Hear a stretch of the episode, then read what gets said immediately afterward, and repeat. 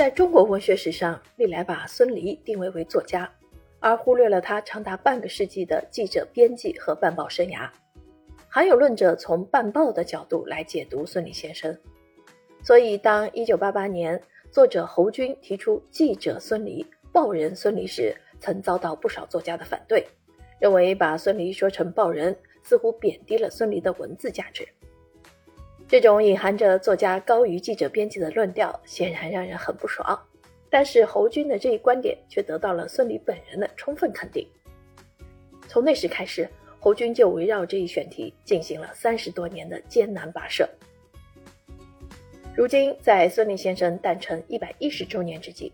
侯军这本充满激情和还愿、填空、感恩之作终于面世，实在是可喜可贺。报人孙犁分了四集：读者、记者、编者、作者、学者、报人，以及我与孙犁。虽然不是按编年体例来讲述，却向我们完整勾勒展现了孙犁的笔耕生涯。孙犁在青少年时代就订阅报纸、阅读副刊，继而向副刊投稿，由读而投，从此呢步入了文学领域。一九三七年参加抗战工作。一九三九年调到晋察冀通讯社，成为一名战地记者，从此在新闻岗位上辛勤耕耘半个世纪，写过战地通讯报告文学，编过副刊杂志，还写过中国新闻史上第一部新闻专著《论通讯员及通讯写作诸问题》。他的所有文学作品都出自其间。天津解放后，他调到《天津日报》任副刊科副科长、编委顾问，直至离休。即使离开编辑岗位，孙犁依然在为副刊投稿。国内知名大报的副刊都留有他的痕迹：人民日报的大地、光明日报的东风、羊城晚报的花地，以及新民晚报的夜光杯。在那个战火纷飞的年代，孙犁以战地记者的身份，在晋察冀边区的抗战前线，用一篇篇通讯报告文学，记录下边区的民众生活和抗战硝烟。那艰难的生活和一马可待的急迫写作，既为孙犁日后的文学创作积累了丰富素材，又为他锤炼出行文洗练、简洁的风格。没有在记者、编辑岗位上的历练，也许不会形成孙犁文字简洁、准确、遣词造句惜墨如金的风格。正是这种新闻记者、编辑的历练，孙犁才在他的作品中用最短的文句写出最真实的事实。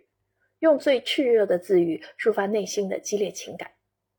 我国当代作家中有孙犁这种办报经历，既当记者编辑又写小说散文的文学大家，只此一人。孙犁在文学创作上形成的独特风格，有着深深的办报人印痕。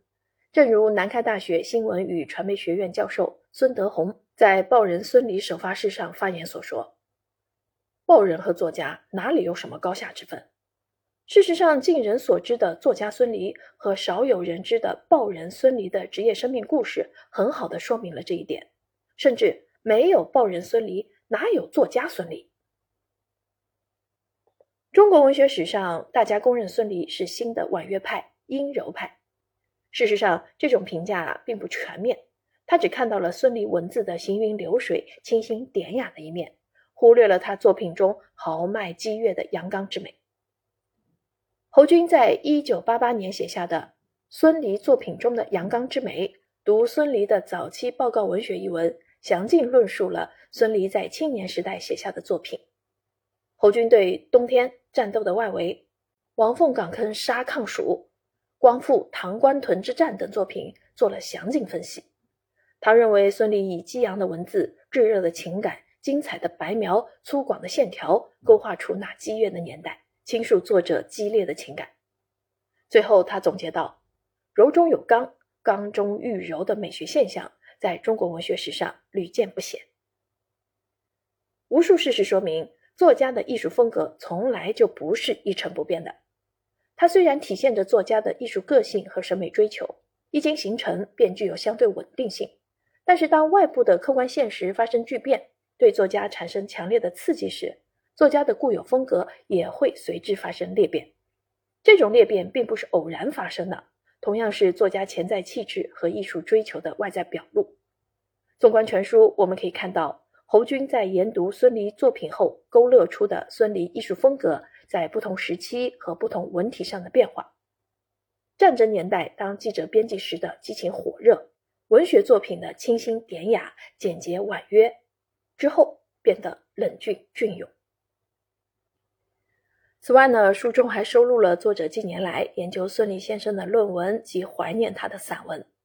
本书情感饱满，观点鲜明，资料丰富详实。堪称是一部内容充实、新意迭出之作。